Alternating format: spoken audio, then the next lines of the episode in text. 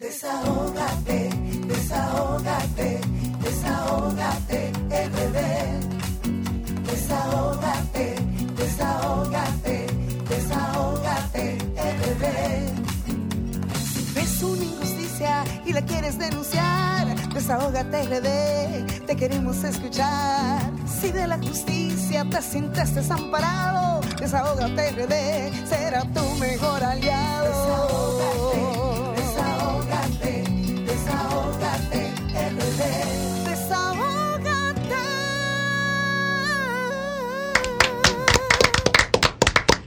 Me encanta estar en Desahogate RD de 5 a 7 de la tarde. Y con esta le voy a dar las buenas tardes a los radioescuchas que siempre están de 5 a 7 todos los sábados conectados a la plataforma número uno del país, RCC Miria, Desahogate República Dominicana, programa radial, interactivo, social y comunitario que dispone de sus micrófonos para que nuestra gente tenga la oportunidad también de desahogarse. Pueden conectar a través de solfm.com, donde pueden vernos vía streaming. También llamarnos a los teléfonos 809-540-165, 809 763-7194, teléfono WhatsApp Desahógate República Dominicana. Pueden seguirnos a través de las redes sociales RD Rayita Abajo Desahógate tanto en Twitter, Facebook como Instagram. Darle un saludo muy especial a nuestra plataforma social comunitaria diseminada no solamente en República Dominicana, sino en todo el mundo, donde quiera que haya una dominicana y un dominicano. También, señores, este programa, recuerden que lo, lo tenemos que poner en manos de Dios, que sea el que nos dirija a cada uno de los que estamos aquí sentados en esta cabina. Señores, y quiero también darles las buenas tardes en el día de hoy, iniciando de derecha a izquierda a Jesús Geraldo, bueno, Jesús Geraldo Martínez, no. Eduardo. Eduardo, Martínez. es que señores, que tenemos, tenemos muchos Martínez aquí. Ajá. A Eduardo Martínez, eh, buenas tardes. A Julie Bellis Wanderpool, a Vianelo Perdomo, a la doctora Marilyn Lois, la defensora de los animales. También un saludo muy especial a nuestros representantes en la diáspora. A Lilian Soriano en, en- en Estados Unidos, al Sheris Production desde Europa también, en- en Europa y a todo el público que está conectado a, esta plataforma que para mí es el desahogo y también los desahogados que tengan la oportunidad de llamar y de desahogarse a través de nuestra de nuestro teléfono que mencioné, que mencioné eh, ahorita a la entrada. Y de verdad que es un placer estar eh, aquí con todos ustedes. Señores, hoy tenemos eh, Desahógate Europa con el Sheris Production, que lo tendremos más adelante, más adelante eh, a través de Latina 809. Además tendremos a nuestra querida doctora Marilyn Lois, Desahógate en contra del maltrato animal. A propósito, un Mm. tema que nos trae la doctora Marilyn Lois a propósito del cierre del, depar- del Departamento de Protección Animal por parte de la Procuraduría General de la República. Y yo me pregunto, y la ley 248-12, ¿qué vamos a hacer con ella? También tendremos eh, en vivo, en nuestra cabina, estará con nosotros Delia Josefina Ortiz, precandidata por el Partido Revolucionario Moderno. Con ella estaremos conversando de sus aspiraciones, proyectos, entre otros temas importantes. Y hoy, señores, y hoy me siento muy contenta en el día de hoy porque eh, Desahogate República Dominicana les trae un segmento súper interesante para el pueblo dominicano y el mundo. Vamos a darle un aplauso a este segmento, señores. Claro que sí. ¿De Y hoy, ay mi amor, hoy estará con nosotros. Yo creo que una de, la- de las personas que maneja eh, estos temas financieros, como le dije una vez, él lo pone aplatanado, como decimos en República Dominicana. Tendremos un segmento llamado Tu consultorio financiero con Jesús Geraldo Martínez donde tratará temas como educación financiera, actualización económica, consejos financieros, inversión y oportunidades, economía personal, entrevistas especializadas, regulaciones financieras, entre muchísimos temas más que el público, nuestros radioescuchas, van a tener la oportunidad de decirle a nuestro querido Jesús Geraldo Martínez cuáles temas quieren ellos que trate todos los sábados porque estará con nosotros a partir de las seis y media de la tarde hasta las siete de la noche, donde tendrán la oportunidad también de hacer sus consultas a Jesús Geraldo Martínez. Así es que de verdad que nos sentimos muy, muy contentos con tener a Jesús Geraldo Martínez en este nuevo segmento que inicia en el día, en, esta, en la tarde de hoy, tu consultorio financiero. Así es que no se lo pueden perder. Y para terminar, tengo unas denuncias para que Erika ya no empiece a hacerme muchas señas. Señores, en nuestro país, eh, a partir del lunes y martes, eh, es posible, es posible porque como las tormentas eh, tropicales pueden cambiar, puede llegar a nuestro país la tormenta Lee. La tormenta Lee. Eh, este huracán de categoría 5, vi que bajó a 3, pero puede volver a tener la categoría 5, es sumamente peligrosa, tanto para nuestro país, para, para, Puerto Rico también. Y con esto, y con esto, también la Embajada de los Estados Unidos hace un llamado a los ciudadanos estadounidenses para que tomen precauciones con relación a esta tormenta categoría 5. Y con eso también yo le hago un llamado al, al, Ministerio de Obras Públicas, al Departamento, a la, Comisión Militar y Policial, a la Cominpol, a todos los ayuntamientos de nuestro país, que no esperemos que la tormenta Lee que entra el, el de lunes, lunes y martes, mañana empiezan los aguaceros, bueno, iniciaron en el, en el día de hoy, Así es. empiecen a limpiar los inbornales, empiecen a incidir con las comunidades, con las organizaciones sociales, para que no dejen para el lunes esas limpiezas rápidas que se debieron iniciar desde que se anunció esta tormenta, se debieron iniciar estas limpiezas de inbornales, descacharrización, además con el problema del dengue que tenemos, para que no estemos con la mano en la cabeza. Así es que le hago un llamado no solamente al Ayuntamiento del Distrito Nacional, sino a todos los ayuntamientos del país a todos los funcionarios y directores que tienen una responsabilidad en sus departamentos sociales de las instituciones para que empiecen a poner a trabajar esos departamentos en bien de las comunidades más vulnerables, esas eh, personas que viven en, eh, cerca de los arroyos, de los ríos, de las cañadas, para que mañana no estemos sacando muertos y que fulano se desapareció y que fulana se desapareció y que tantas familias perdieron sus hogares. Así es que vamos a iniciar esas limpiezas. Bueno, yo no diría que hoy, porque no he visto absolutamente nada en la calle, sino a partir de mañana mismo. Y también, señores, eh, queremos también solidarizarnos con la ciudad de Marruecos, eh, donde la noche de ayer un terremoto de categoría 6.8 sacudió el centro del país norafricano y se estima que más de mil personas murieron y, hay cientos de heridos, algunas personas también en estado crítico. Dios nos libre eh, de una cosa así y de verdad que nos solidarizamos con la ciudad de Marruecos. También vi que la embajada dominicana en Marruecos eh, estaba habilitando unos teléfonos para que los dominicanos también pudieran comunicarse si tenían alguna situación con relación a este terremoto. También, señores, eh, nos, eh, nos solidarizamos con las familias que perdieron también a sus parientes en este accidente tan terrible que ocurrió en Punta Cana, provincia de la Altagracia, donde nosotros también hemos hecho llamado de atención para que las instituciones pudieran hacerle estudio del sueño a los choferes. Señores, hay choferes que, que, que permanecen prácticamente, bueno, que no duermen, porque muchas veces tienen choferes que lo pueden sustituir, pero otras veces hay choferes que deben cubrir una ruta porque creo que ganan por ruta. Yo entiendo que las instituciones tanto eh, públicas, las que tienen que ver, por ejemplo, con estos asuntos de los choferes, por ejemplo, el Intran, eh, Hugo Veras, eh, y la DGCET y el gobierno central, deben ponerle mucha atención donde miles de vidas se pierden cada día precisamente por la falta del sueño y por esa esa, eh, eh, eh, ¿qué, te puedo, ¿qué te puedo decir? Esa... Es un aspecto. No sé, porque la, la misma economía lleva a muchas personas a, tener tres turnos, cuatro turnos, cinco turnos, pero no se dan cuenta que llevan miles de vidas que son responsables en sus manos y muchas veces no lo tomamos en consideración. También tenemos, y para terminar, una denuncia que nos hacen las, nuestros comunitarios del Capotillo, específicamente de la calle 42 de la circunscripción 3 del Distrito Nacional.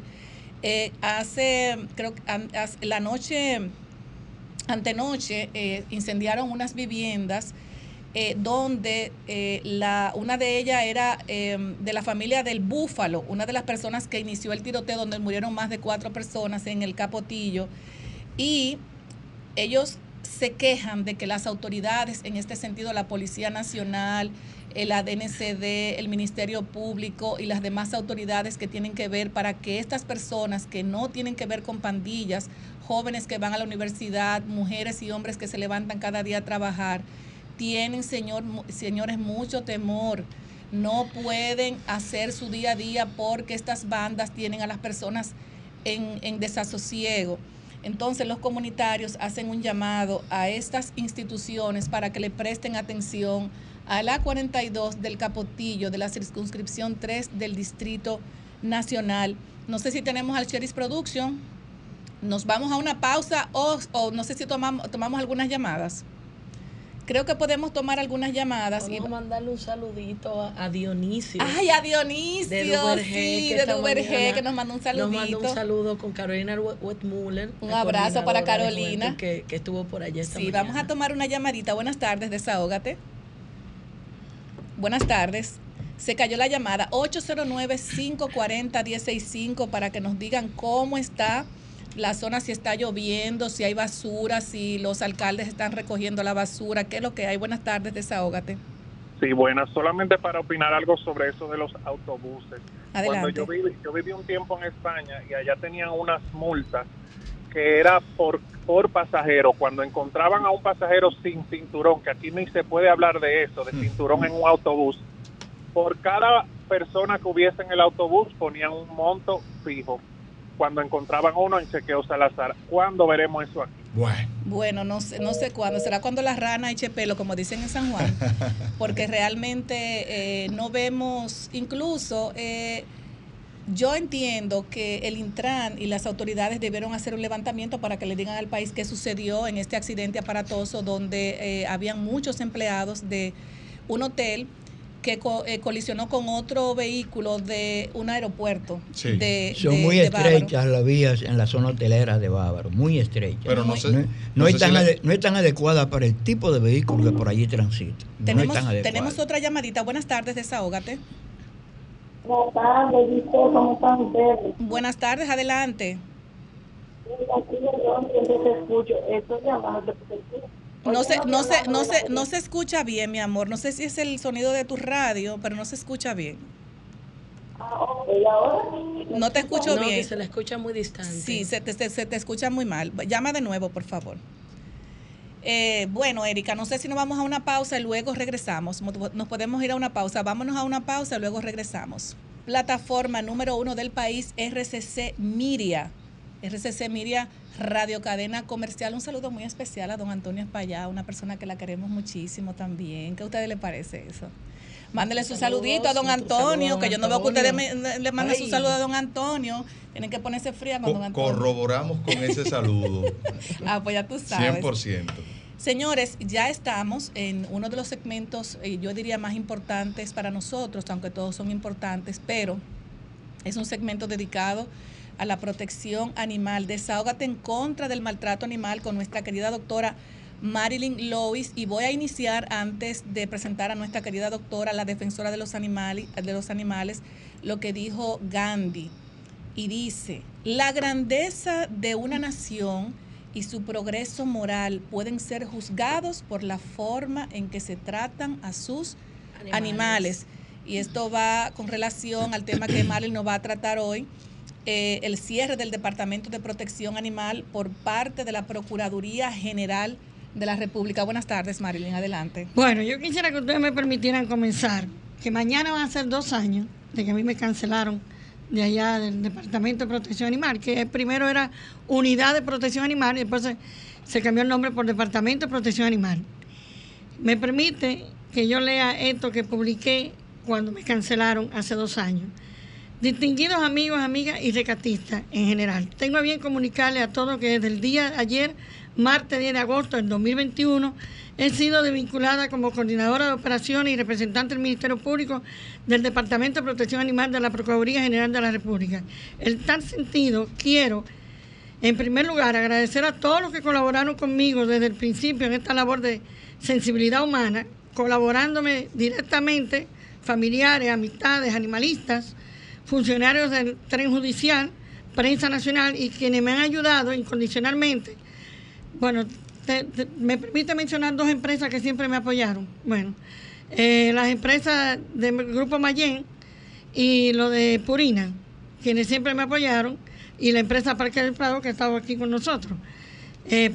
Y por supuesto, los veterinarios a quienes expreso un sincero y eterno agradecimiento. En segundo lugar, les pongo en conocimiento que ya no tengo funciones en el ámbito del Departamento de Protección Animal, por lo que paso a ser una más en el grupo selecto de las personas que sin cargo ni salario entregan de pura buena voluntad lo que pueden en favor de los animales en nuestro país. Por el momento les agradezco a todos sus buenos deseos y les aseguro que fuera, si lo que fuera necesario, les haré partícipe en las situaciones que marcaron mi salida del Ministerio Público. Mientras tanto, no nos cansaremos de hacer nuestra labor, privilegio que solo tenemos los que realmente sentimos sentimientos y compasión y generosidad en nuestros corazones por los animalitos. Eternamente agradecida, doctora Marilyn Loy. Mañana hace dos años que yo publiqué eso en las redes y ahí, bueno, la primera llamada que recibí fue a las 7 de la mañana de Karina Larrabre y Sergio Carlos y después el mismo sol de la mañana, que una vez me llamaron, que cómo era posible. Yo, bueno, di- expresé en ese momento lo que yo la verdad que me, me quedé eh, en shock, porque no pensé que iba a ser de esa manera. No. Entonces ahora se ha hecho viral en las redes, como todos han visto. Esta era la oficina que el anterior procurador había eh, instalado ahí en la México, con Delgado casi. Y ya eso es, cuando lo están desvinculando ahora, que ya han sacado todo de ahí.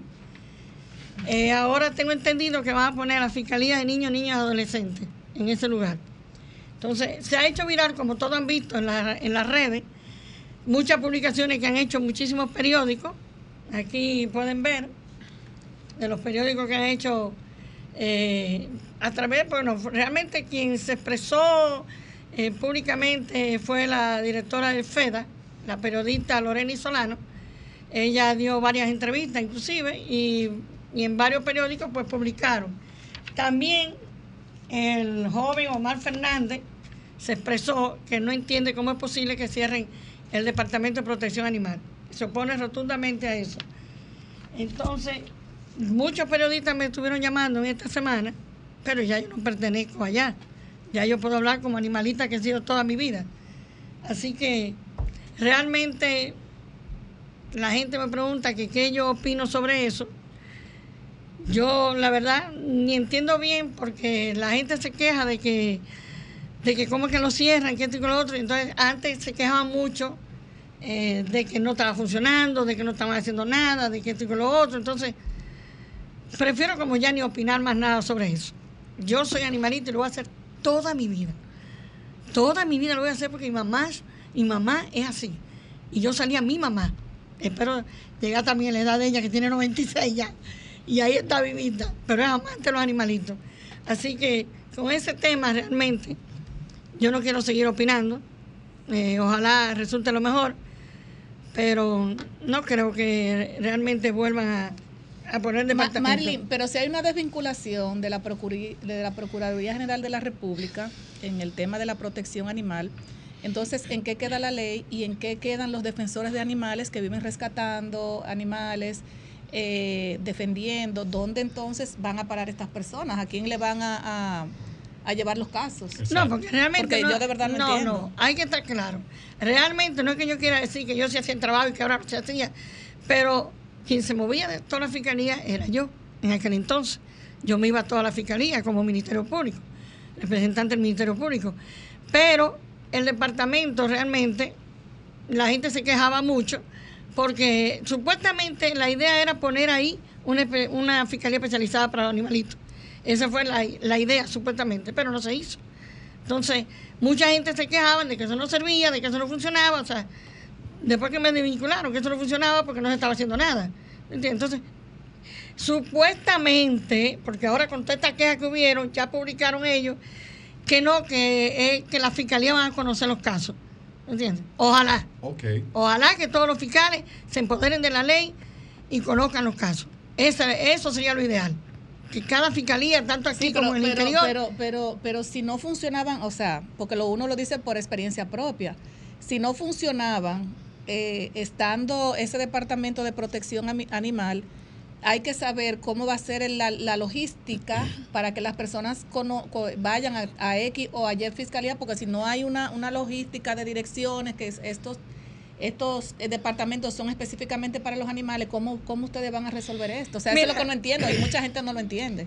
desde cuando yo estaba allá, que duré ocho años, un mes allá, yo, eh, cuando me llamaban, eso le decía, mira, ve a la fiscalía del lugar donde ocurre el hecho, porque ahí es que tiene que ir. Entonces yo era la que me trasladaba a toda la fiscalía. Ve al lugar, supuestamente ahora, después que han habido toda esta queja, ellos han expresado como que sí se van a conocer los casos en cada fiscalía, pero hay muchas fiscalías que ni conocen la ley, ni la conocían antes. Entonces, lo ideal es que realmente todos los fiscales se empoderen de la ley, tanto aquí como en el interior, se, se, empoderen de la ley y hagan que la ley se cumpla. Porque hay cosas que, que realmente no es de que, ah, no, mira, que no, no, no, no, hay cosas que llevan penalidades de cárcel. Hay muchos abusos. ¿Me entiendes? No puede permitirse cuando tenemos una ley de que ya tiene 11 años, la ley. 11 años, pero mire, ahí, la ley establece dos años para que tanto ayuntamiento como salud pública construyan albergue en cada municipio, que debe ser hasta con un hospital público. Pues ya la ley tiene 11 años, no se ha hecho el primero. No se ha hecho el primero. Quienes aquí hacen el trabajo son las fundaciones. Las fundaciones que no reciben, la mayoría no recibe eh, dinero como debe de darle el Estado para poder resolver, pues son dos o tres nada más que reciben el dinero. Pero pues, aquí hay muchísimas fundaciones y no reciben el apoyo económico. ¿Entiendes? Entonces tú ves que tienen que estar por las redes solicitando ayuda económica, ayuda económica. Por Dios. ¿Entiendes? Doctora, y ante esta nueva situación, ¿qué usted cree que va a pasar a partir de ahora? Bueno, que de verdad lo que deben hacer es que lo- lo- todos los fiscales de la fiscalía se empoderen de la ley. ¿Entiendes? Todos se empoderen. Pero Marilyn, los fiscales tienen tantos problemas con eh, propios de, de las personas, por ejemplo, digo yo no sé, usted que es abogada y usted también, tienen tantos problemas del día a día con las personas y ahora embrujarse con los animales, ¿usted cree que eso va a ser fácil para ellos? Bueno, no le veo la complicación, realmente no se la veo. Son seres vivos que tienen los mismos derechos que tenemos nosotros. Existen los derechos humanos, existen los derechos de los animales. Entonces el Estado tiene que empoderarse. Eh, Así que eh, no, yo no le veo ningún problema de que en cada fiscalía Ese, Se ese sería el escenario ideal, pero como usted muy bien planteaba, y yo creo que esa realidad no ha cambiado, eh, prácticamente los fiscales en su mayoría desconocen la Sí, ley. claro. Entonces, si un fiscal desconoce la ley para poder ejecutar ante un hecho, ¿cómo verdaderamente va a funcionar de manera efectiva? Obviamente la aplicación de la ley en sentido que general. le O sea que un queda, mandato allá arriba y le digan, cojan el fin de semana y estudiense la ley. bueno, vamos a ver si Una Tan copia, sencillo. una copia le sacan y lo pegan en su escritorio. un memorándum. Sí, sí, sí. Estudiense la ley y la ley aparece, usted la busca en Google y aparece de una vez, usted escribe 248 y un 12 y le sale el PDF de una vez. Atención, Procuradora Así General que- de la República. Hay que que, externar ese apre- memorándum. que, pre- que precisamente, déjame decirte, hay dos informaciones que se hicieron viral, que fue esta de la desaparición de ese departamento Y el pronunciamiento. y el pronunciamiento que hizo doña Miriam Germán, y, eh, doña Miriam Germán, instruyendo a dirigirse a personas de la comunidad LGBTIQ Mm. con el género que elijan. Y de verdad que son dos, hay dos, eh, dos informaciones, dos temas, Inconstitucional. dos Totalmente. temas, porque yo Inconstitucional. respeto, yo respeto. No, no, no, pero tenemos si tú eres mujer y, y tú eres mujer es mujer, si tú eres hombre es hombre, o sea, si tú eres hombre va a decir yo soy eh, eh, eh, Vianelo va a decir yo soy Julie Belis Vanderpool. o Grisel, Vianelo va a decir yo soy Vianelo Perdón, o sea, El, el es que- debate no es cómo tú te sientas. Pero ante la ley, ante la constitución, Claro. se establece que hay dos géneros. Incluso eso hasta para... masculino y femenino. Usted puede sentirse y tener sus preferencias, Eso se pero no respeta. puede haber un mandato que esté por encima de la Constitución. hasta para los temas legales trae cuando problemas. estamos administra- am- administrando justicia. Bueno, se dice, se dice por ahí, se dice por ahí, y estoy hablando bajo el supuesto y el alegato, que el pronunciamiento de la procuradora obedece a unos acuerdos en cuanto a protocolos judiciales que se han suscrito entre el norte, por no especificar, que obviamente tiene una tendencia, obviamente, a lo que La es agenda. la agenda, Sí, la agenda. y que supuesta y alegadamente ese pronunciamiento obedece a eso. Eso es lo que se dice. Bueno. Pero es que, Bueno. Eduardo, que modifican la Constitución y primero. Bueno, pero yo que te por eso te estoy diciendo. Porque es que no entiendo cómo también el ministro de Educación hizo una referencia sobre los baños. Entonces, si tú tienes una niña no que el, el, el muchacho... que, el- que lo que se yo vea. no- yo no- o sea, que el, el No. hombre vea... Incluso se han visto, se han visto casos Es que de que hay personas eh, que se, o sea, hacen creerse que son de otro género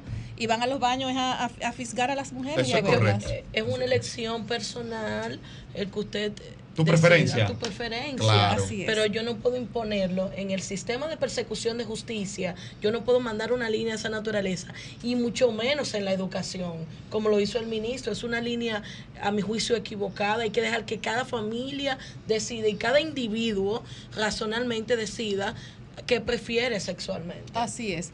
Bueno, Marilyn, eh, para terminar, Eh, un sentido. Yo quería decir algo más, porque yo a mí me Disculpen, cancelaron para hace que no dos confundan, años. eh, no, no, no es homofobia, porque No, ahorita no es que hay- somos hay- uno no puede opinar en Sí, este sí, tema. sí, Yo estoy dic- hay que respetar los derechos individuales de cada quien, pero en esa individualidad y respeto también está Claro. respeto supremo a la Constitución, a las leyes y a los derechos que otros individuos tienen también. así Eso es así. Adelante. Deme dos minutos. Eh, realmente a mí me cancelaron, como le digo, de manera deshonesta. Yo tengo el, el pleito echado en los tribunales, tanto el superior administrativo como el contencioso. Trabajé los siete días de la semana en muchísimas ocasiones, porque trabajaba hasta los domingos haciendo, eh, rescatando los, caballos y, la, trabajaba. y la vaca. No, yo la conozco desde hace de mucho vida. Eso es tiempo. tu estilo de vida. No, Sí. no, no. Estilo de vida. Y llegaba, de- de- a veces hacíamos operativos hasta de madrugada, porque ya la gente sabía, no, ellos vienen a, a esta hora. No, nosotros cambiábamos los días y cambiábamos para recoger los caballos y la vaca y todo. ¿Entiendes?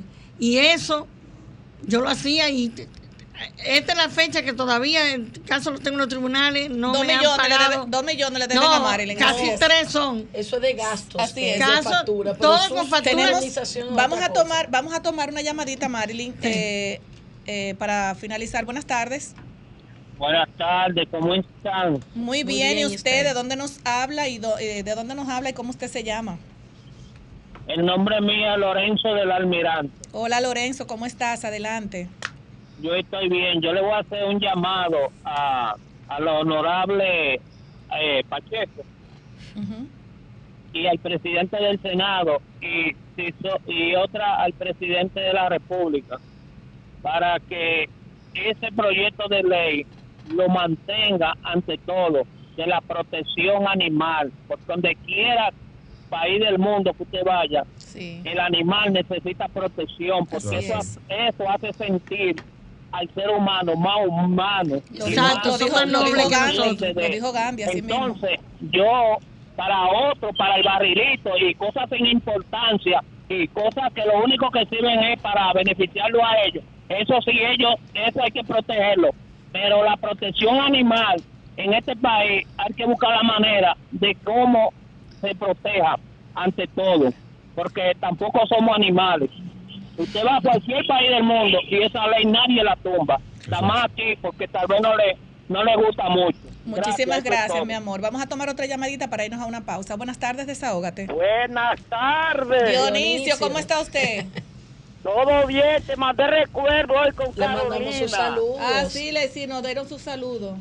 Oye, esta muchacha, yo no la conocía personal, pero sí te digo, tiene valor, tiene muchos movimientos. Se dio una reunión con mucho valor en el comando de campaña aquí del PLD. Dionisio. Dígame, dígame. Dionisio, usted, usted no puede llamar más tarde porque tenemos que irnos a una pausa. Nos están haciendo mucha, mucha, muchas problema, señas para. lo que usted diga, es una le, orden, le no quiero, problema, le quiero mucho, mi amor. Le quiero muchísimo. Eh, Déjame terminar con esto. Tenemos que irnos a la pausa porque son ya las 5 y 36. Tenemos que dar la entrada a Vianelo. Pero que esto ya está en la justicia. Adelante, este rapidito, Vianelo. individuo, este individuo, aunque lo hemos visto muchas veces en las redes y en la televisión, arrastrando a un perro con un motor, pues lo agarraron preso. Eso fue en Baní. Eh, la joven Lourdes que- Rodríguez, que quiero traerla acá, que ella es tremenda defensora, ella vive allá para Baní. Y fue con la policía y se lo llevaron ya detenido a este individuo. Bueno, pues, para, el, para el Arrastrando. sábado invite a Lourdes para Sí, recibirla yo le aquí. dije. Muchísimas gracias, mi querida Marilyn Lois, la defensora de los animales. Y nos vamos a una pausa, luego regresamos. ¿Te sientes desamparado? Desahógate RD. Será Oh. tu mejor aliado. Ahora nos vamos, señores. Oh, pero suena bien. Con el Pero desahogo de me Ah, ah, yo canto, ah, yo canto bello. Cuidado, si. Ay, pero yo cuidado, no si eres tú, Grisel, que está No, eso cantando es, una, ahí. eso es una amiga mía, amiga de Diomari La Diomari Mala. La Mala, que nos hizo ese audio precioso. Wow. Un saludo Pero para Diomari, Gracias a Dios, Mari, y un saludo especial. Sí. nuestra amiga. A mí me encanta. ella. Y ahora el desahogado es Vianelo. Ahora, adelante, Vianelo. Bueno, gracias Grisel. Buenas tardes. Eduardo, saludos. Yulibeli, hermosa como siempre. Doctora, saludos. A Erika Romer allá en el frente. Ay, que no lo salude ahorita. Señores, tuve la oportunidad, ahora que tengo el tiempo casi libre, Mm. de ir el jueves como reportero a ver la sesión de la sala capitular del Ayuntamiento de Santo Domingo Este. ¿Usted estaba ahí? Sí, señorita. Mira, nosotros decimos los barrios de que se dieron funda y funda cuando se están dando, ¿verdad? Pero al alcalde Manuel Jiménez, los regidores lo cogieron de puchimbat. Ay, mi madre. Mira, nueve regidores de la oposición que intervinieron se identificaron como los regidores de la dignidad. Pero el duro fue uno de su partido, José Ramón Jiménez, presidente de la sala capitular de Santo Domingo Este. Él se refirió, por ejemplo, a una compañía que se llama Fratique, que es encargada de colectar los desechos en los llamados vertederos de trampolín para llevarlo a Duquesa. Resulta que esa compañía, según el presidente del Ayuntamiento de Santo Domingo Oeste, fue creada después de la juramentación de las actuales autoridades solo para esos fines y para favorecer a alguien porque fue sin concurso. Pero la compañía que se llama Cenaris Investment, Senaki Investment, que es encargada de recoger la basura en la circunscripción número 3, se comprometió a dos cosas que no ha cumplido. Número uno, que los talleres estarían en el municipio de Santo Domingo Este. Sin embargo, oficiales y talleres están donde le dicen los casabes en Santo Domingo Norte. Otro compromiso fue que llevaría camiones compactadores pequeños para sacar la basura a los barrios hasta el frente. Y esto lo están haciendo con volquetas y volteos. Bueno, también se denunció allí que un contrato lo partieron en cuatro contratos para hacer cuatro contratos y pagar cuatro por uno.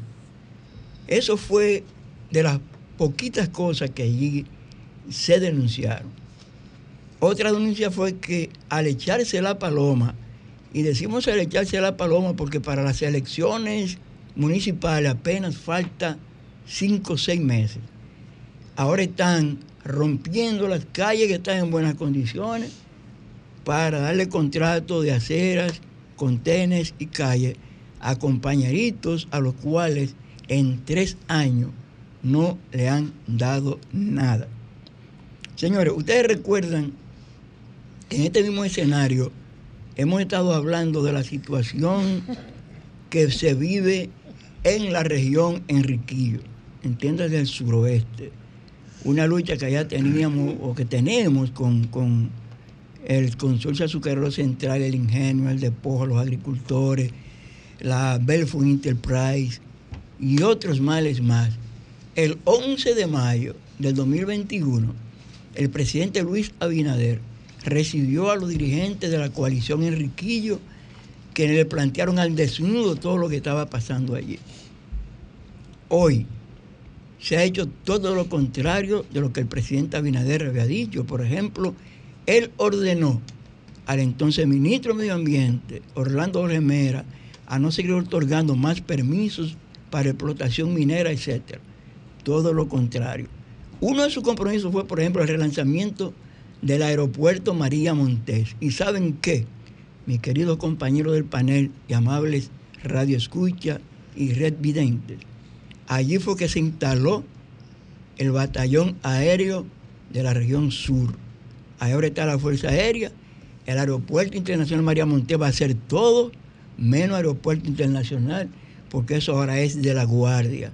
Yo agradezco sobremanera a los ingenieros Rafael Matos Félix y Leonardo Mercedes, que me hicieron llevar llegar un pliego de demanda que la coalición Enriquillo volvió a dejar el día 6, o sea, el jueves, en manos del presidente Luis Abinader, a ver si al fin hacen algo por la región Enriquillo, por la región suroeste, o es que acaso el sur no tiene padrino, a pesar de lo que dice Luis Abinal que se está haciendo por allá. Muchísimas gracias, Vianelo, por sus comentarios, siempre defendiendo la región Enriquillo.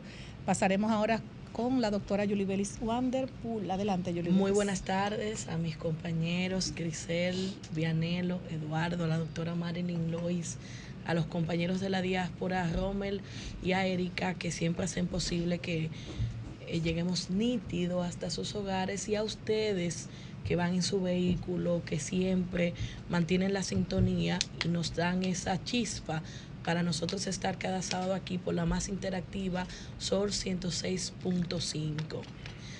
Mientras en República Dominicana se agudiza la desigualdad social, mientras cada día es más costoso para la clase baja, media baja y clase media sostener sus familias, el Senado de la República Dominicana aprueba una ley que exonera de impuestos a yates y embarcaciones lujosas.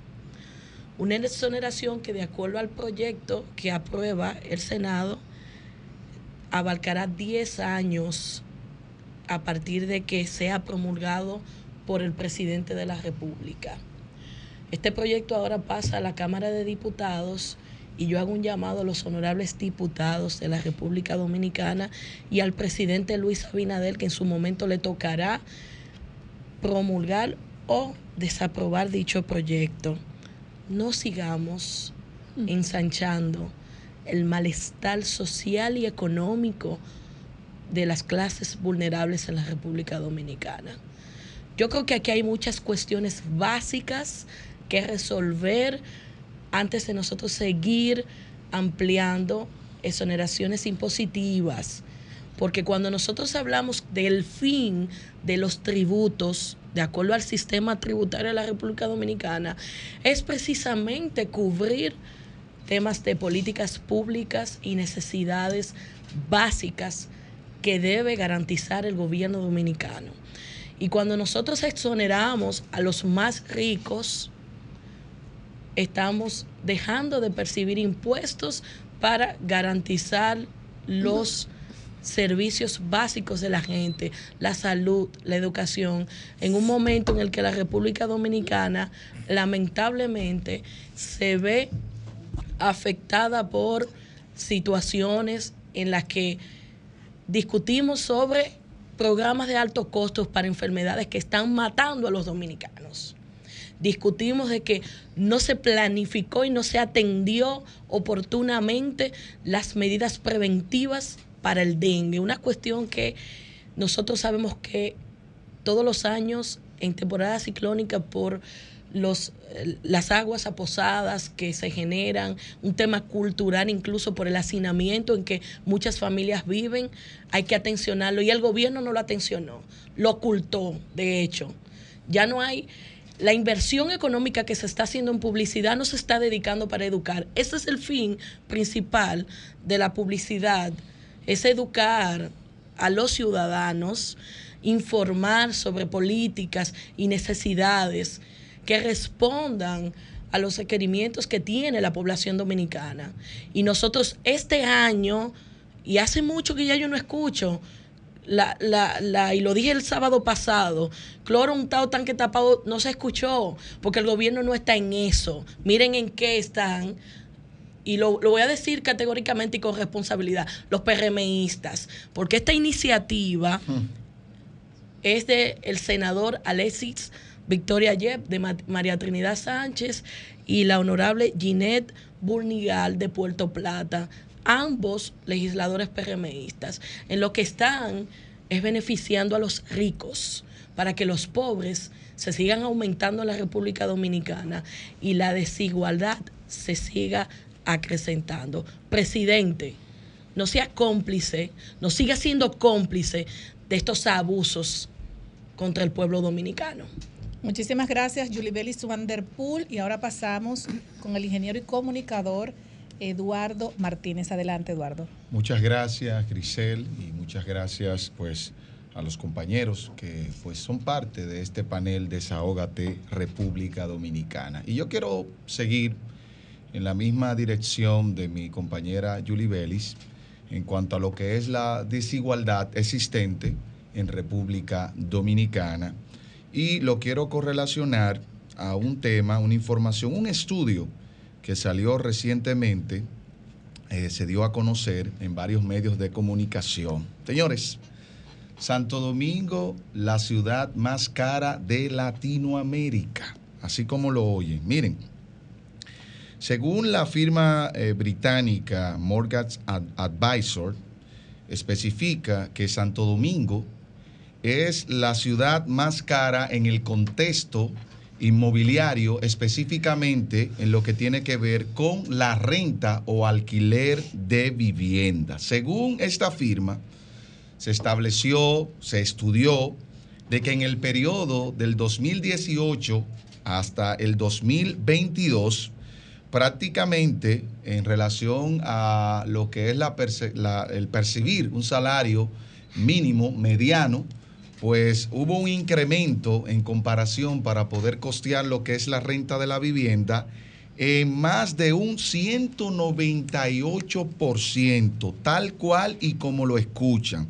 De hecho, este estudio especifica de que Santo Domingo no es solamente la ciudad más cara para rentar una vivienda, sino que es la séptima ciudad del mundo en la cual eh, se puede rentar pues una vivienda. Y cuando yo me encuentro con este dato para poder darle credibilidad, estudio los rangos salariales que se aprobaron recientemente y que según el portal de la Presidencia de la República hay tres rangos salariales en lo que tiene que ver con el sueldo mínimo.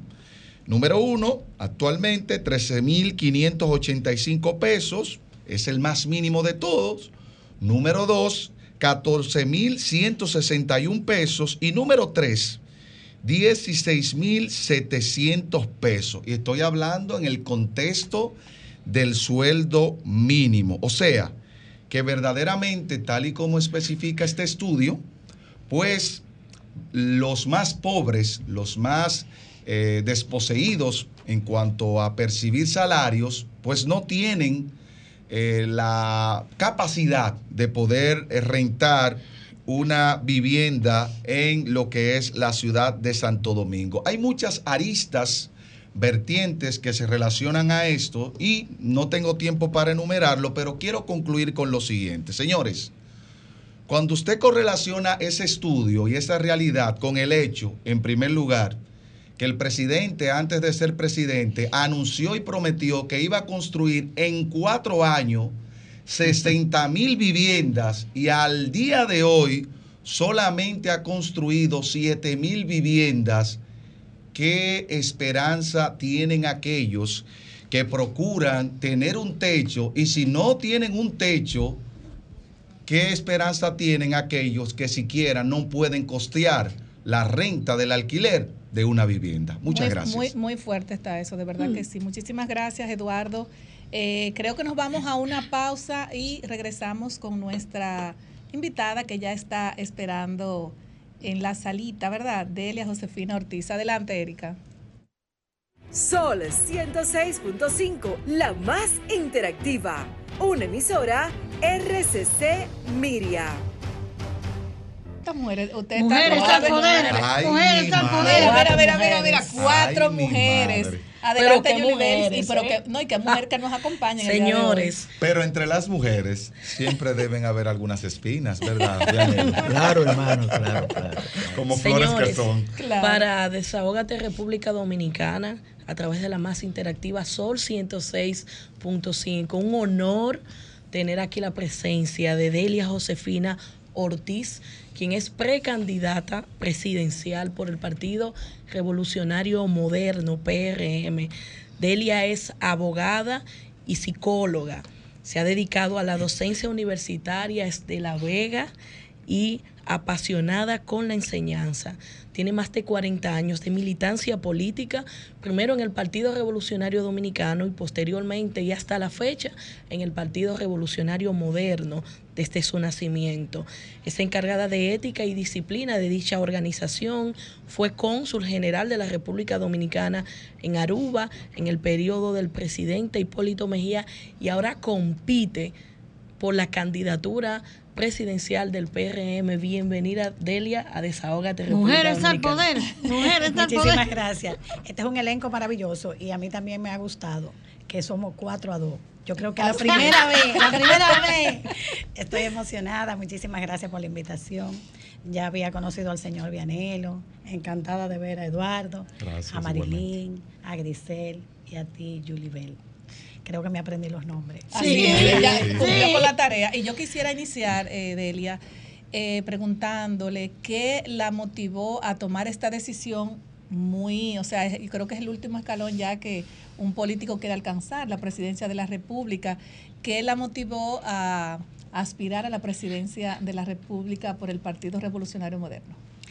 Bueno, muchísimas gracias. Muy importante tu pregunta. Eh, es por el Partido Revolucionario Moderno, porque es al partido que pertenezco y donde he estado.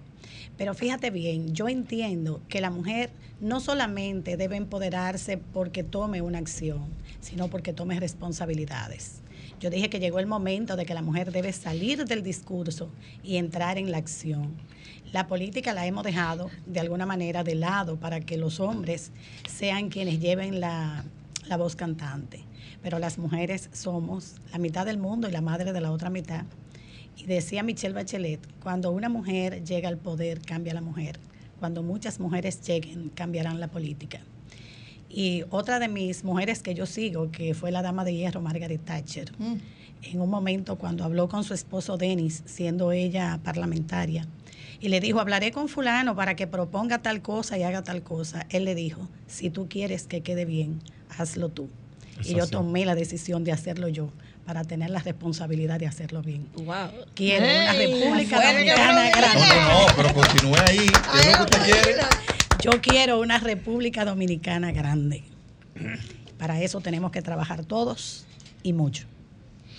Un asunto que a mí me impresionó mucho, y se lo he dicho varias veces que nos hemos encontrado a doña Delia, es que cuando ella se inscribe como precandidata, su primera frase fue, vengo a desprostituir la política de República Dominicana. Yo quisiera que le explique a los amables oyentes de este programa qué es desprostituir la política en República Dominicana.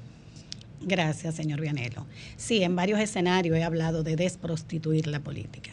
La política es una ciencia que viene del pueblo por y para el pueblo. La polis somos nosotros, las personas.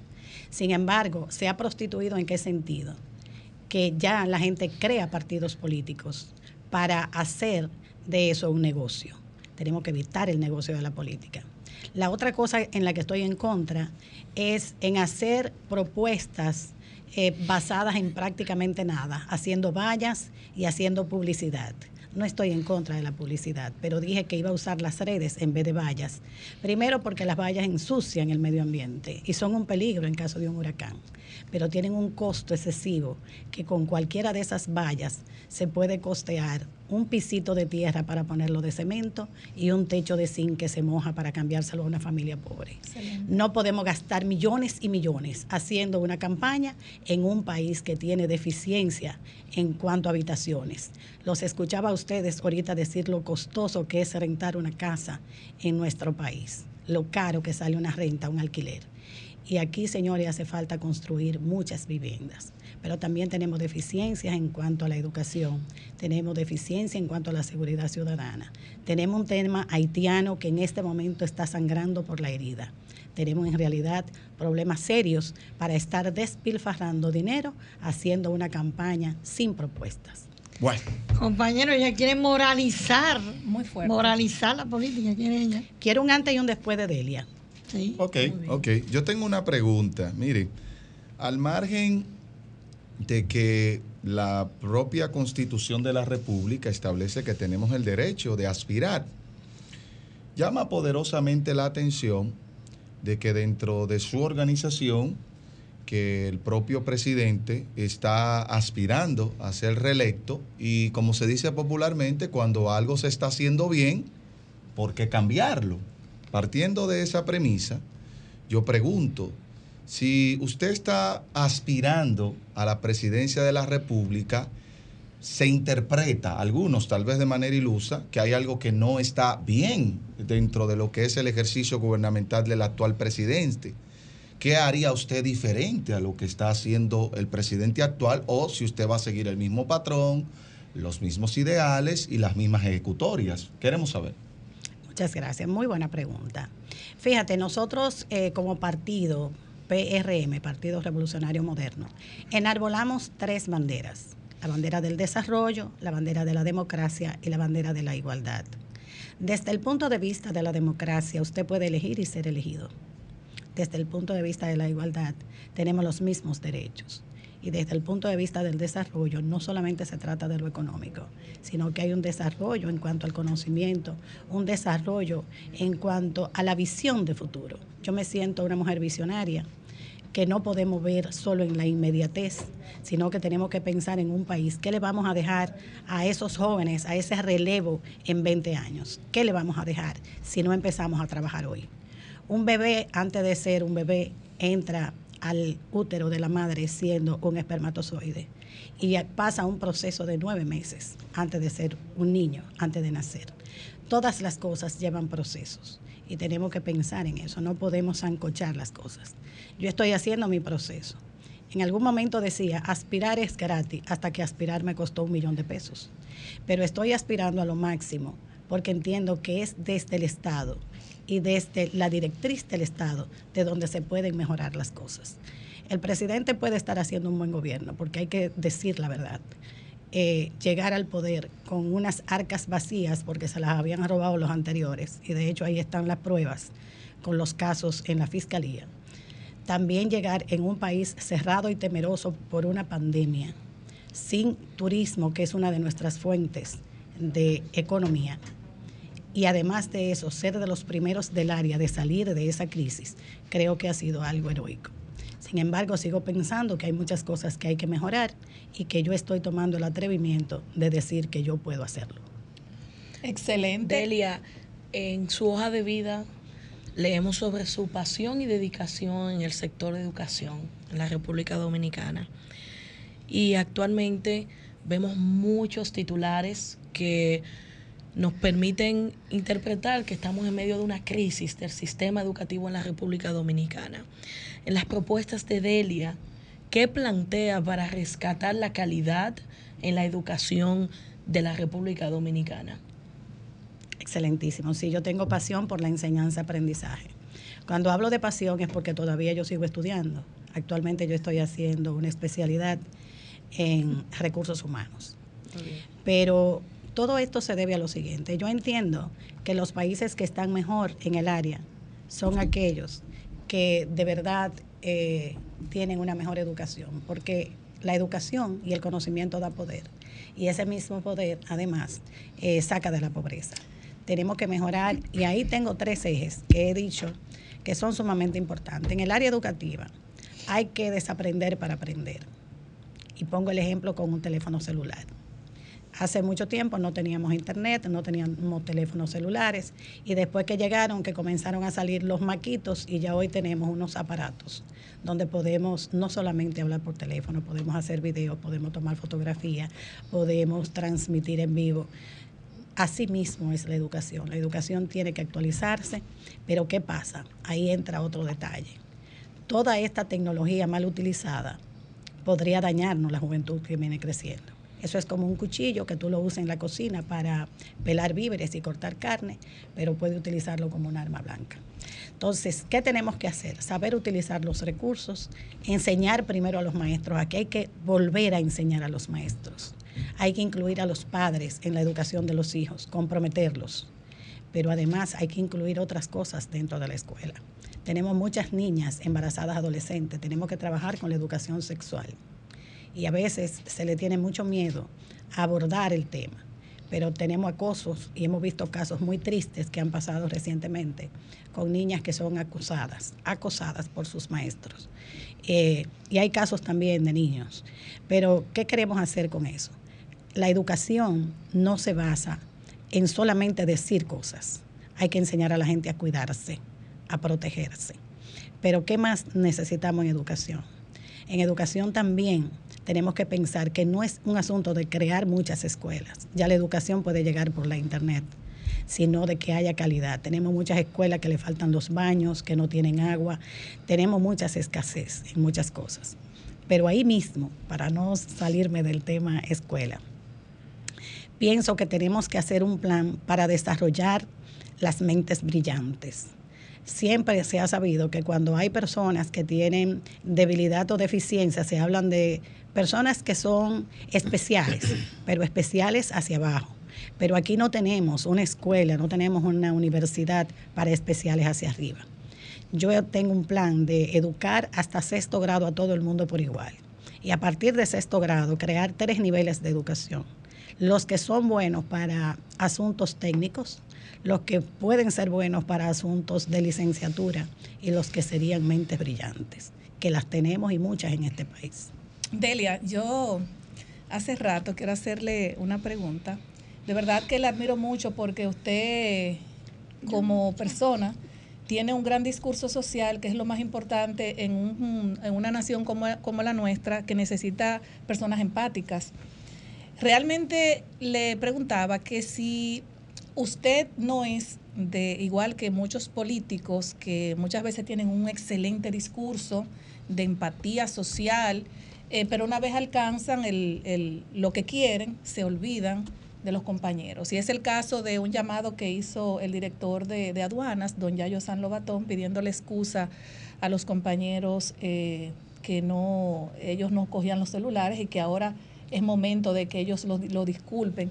¿Usted sería como esos políticos eh, que llegan y luego se olvidan de los compañeros?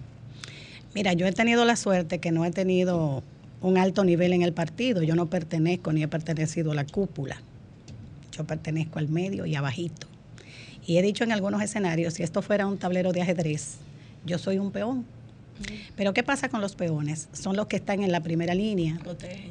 Protegen a los alfiles, los caballos y las torres, al rey y a la reina. Pero no te descuide nunca con uno de ellos. Porque aunque solo dan un paso, siempre van al frente. Y cuando terminan al final del tablero, cualquier peón se convierte en reina. Wow. Y es lo que yo ando buscando. Wow. Pero, pero- pero- Pero- perdón. No, pero se interpreta no, co- no, no, como no. una advertencia. El cerebro está bien encajado, sí. Muy No, bien pero- encajado, de verdad Muy que... bien Eso sí me gustó porque yo juego ajedrez. Muchas gracias, qué chulo. Y de verdad que está muy importante. Delia, hay un tema que preocupa mucho a la ciudadanía, es el tema de la seguridad ciudadana. El, eh, los altos índices de criminalidad, de delincuencia en la República Dominicana cada día se aumentan y la gente siente temor de salir de sus casas, incluso se sienten inseguros en sus casas. ¿Alguna propuesta de mejora, incluso exhortación a sus compañeros de gobierno, porque la reforma que se ha prometido no ha dado pie con bola, como decimos los dominicanos? Sí, mira, yo creo que el presidente se ha dirigido bastante a eso y ha dicho que, que está en pie la reforma policial. Pero yo creo que hay que crear un empoderamiento ciudadano, porque la ciudadanía tiene mucho que ver con la protección. Te voy a decir por qué. Porque en los barrios, la mayoría de la gente, todo el mundo se conoce y tienen años viviendo ahí, saben quién es el hijo de fulana. En días pasados decía una señora algo que se hizo viral. Él roba, pero no roba motor. o sea, la gente sabe quién hace qué, pero debemos empoderar a la ciudadanía y tenemos que educar la ciudadanía. Pero también, ¿qué pasa? Yo creo que la falta de equidad en, en tener las cosas, aquí hay gente muy, muy rica, hay gente muy, muy pobre y estamos desequilibrados. Aquí hay personas que eh, yo uso taxis y yo me encuentro con médicos taxiando, yo me encuentro con ingenieros taxiando, porque no se le da la oportunidad. Yo creo que llegó el momento de que realmente el Estado y el gobierno sean para todo el mundo. Y yo no terminé ahorita lo de Yayo porque me fui por lo del ajedrez, pero sí me gustaría decirle al compañero Yayo San Lobatón que se le hizo tarde para ablandar habichuelas. Las bases no cogen esa ya. Nosotros no podemos seguir siendo como pavos en Navidad. Así que lamentablemente hay que poner ojo visor.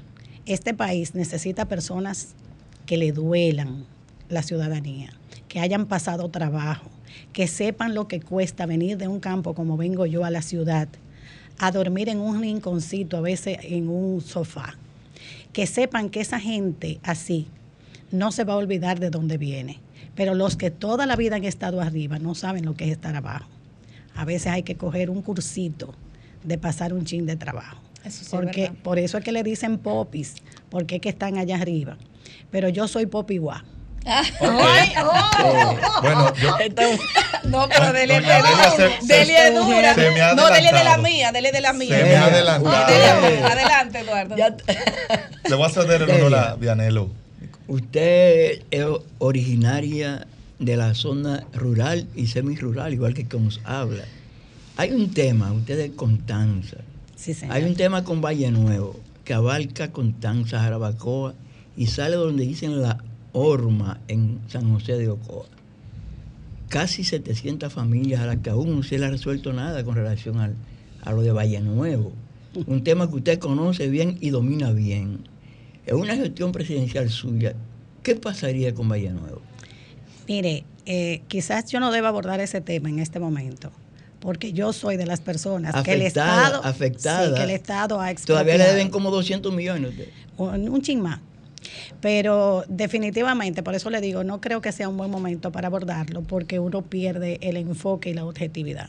Pero soy víctima de eso también. Hay conflicto Adelante, Eduardo. Doña Delia, eh, conforme a lo que usted acaba de pretermitir, exponer hace un rato, yo interpretaría que verdaderamente, y quisiera saber su valoración, el gobierno entonces está afectado de lo que se denomina como popicracia y que a su vez eso ha desconectado precisamente lo que es el propio gobierno, la cúpula del partido, de las bases. ¿Usted qué valoración tiene sobre ese planteamiento que muchos, no solamente afuera del partido, sino también a lo interno sobre todo, así lo, lo interpretan?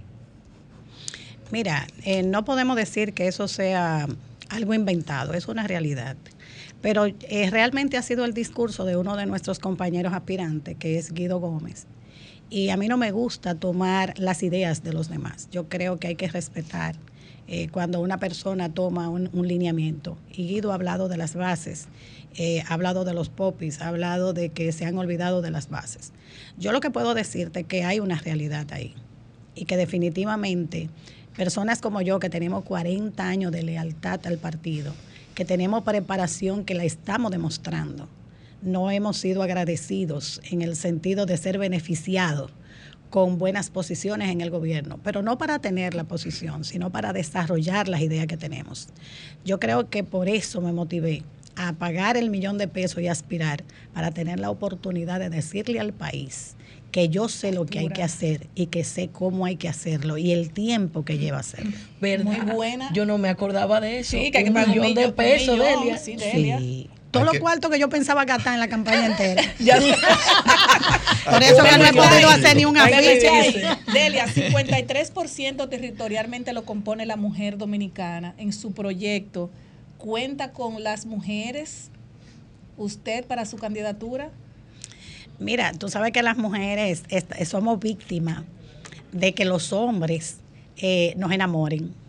Entonces, por más lindo que yo le hable a una mujer, eh, va a decir que sí, pero desde que venga un hombre y le diga algo, Se derriten. se van a derretir. Pero mira, eh, sí, yo tengo un discurso que no es feminista. Yo quiero decirle a las mujeres que lo que tenemos que hacer todas es empoderarnos y apoyarnos. El empoderamiento da poder. Es no tener miedo, es lanzarse. Y no todas somos buenas para lo mismo, pero todas somos buenas para algo. Si nosotras nos analizáramos como si fuéramos una parte del cuerpo, imagínate que tú eres o te sientes minimizada y eres la uña del dedo meñique del pie izquierdo. Pero resulta que ese, un día esa uña se encarna y te duele el dedo. Y llega un momento que hay que cortarte el dedo y le cayó cangrena y hay que cortar la pierna. Todo el cuerpo sufre. Por pequeñito que te sienta, por chiquito que sienta que eres, eres parte de un conglomerado, eres parte de un país, eres parte de una sociedad y todos de una o de otra manera hacemos nuestro papel. Delia, vamos a tomar una llamadita para que el público conecte con usted. Buenas tardes, desahógate. Aló. Buenas tardes. Buenas tardes. Bueno, ¿Es del programa? Sí, mi amor, adelante. Ah, no, yo quería opinar del 911. ¿Qué pasó con 911? O, o, o la lla- o- o por favor, vamos a llamar, que llame más tarde, porque estamos conectando con Delia ahora mismo. ¿Yo? Ok. Sí. Vamos a conectar. Buenas tardes, desahógate. Buenas tardes, desahógate a todo el equipo. Buenas tardes, querido. Samuel Valeri, güey. Adelante, Samuel, ¿cómo estás? Estamos bien, estamos bien, mi hermana. Adelante. Yo quiero felicitar a Dalia. Realmente, Delia. un- ah, Delia, perdón, Delia. La quiero felicitar públicamente. Así que se hace. Una mujer con mucho valor. Gracias. Enfrentarse a todos esos verdugos del PRM. Muchas Oye, Dalia, Sí, adelante. Usted dijo, usted dijo que ya yo Salvatón ya es tarde para, abran- para abrandar la bichuela. Es verdad. Es, muy, es una verdad realmente. Se olvidaron de la base. Y ahora nos la vamos a cobrar nosotros la base del 24. Pero vote por mí, Gracias. vote por mí. Vamos a tomar otra llamadita. Buenas tardes. Sí, sí, buenas tardes. Adelante. Yo estoy llamando para darle mi apoyo a la señora Delia Ortiz, no solo por lo interesante de su discurso, sino por su gran preparación y sentido social. Para adelante, compañera Popi Guá. Su nombre. ¿Y de- de dónde- de dónde ese Va- vamos a tomar otra llamadita. Buenas tardes. Saludos, yo estoy también de acuerdo que Delia debería de ser la próxima presidenta de Santo Domingo y todo el, el- la, la- capital, todo, todo, el país. país, completo, el país Ah, completo. Qué bien. Muchas gracias. Muchas bueno, gracias. Delia, nos gustaría que por favor, antes de terminar, usted nos eh, le diga a las personas Pero dónde pueden conectar. de llamaditas más. ¿Dónde No, puede conectar? ¿Dónde puede conectar con las redes sociales? tomar- Porque ya tenemos a Jesús ese- Ajá, ¿y Geraldo. yo? Sí, buenas tardes. Hello, buenas tardes. Sí, buenas tardes. Enrique de la Romana, como siempre. Adelante, Enrique. Quiero felicitar a esa valiosa compañera. Me gustó ese comentario que ella hizo, porque ella no desinfamó el presidente de la República como hacen los otros compañeros. Ella hizo su comentario correcto, no desinfamando el presidente de su propio partido. Gracias, Así Enrique. que yo la felicito. Gracias, Enrique. Gracias. Buenas tardes, desahógate. Bueno, señoras, aquí tenemos a Carmen Luz Beato. Carmen Luz Beato, buenas tardes. Sí, buenas tardes. Buenas Habla tardes. Alberto, estoy de acuerdo que ella sea la presidenta. Bueno, de toda la capital. Hombres. Hombres. No, pero Delia no está fácil, esta cabina está full. Mira, tenemos aquí a. Carmen Luz Beato que le está mandando también eh, una...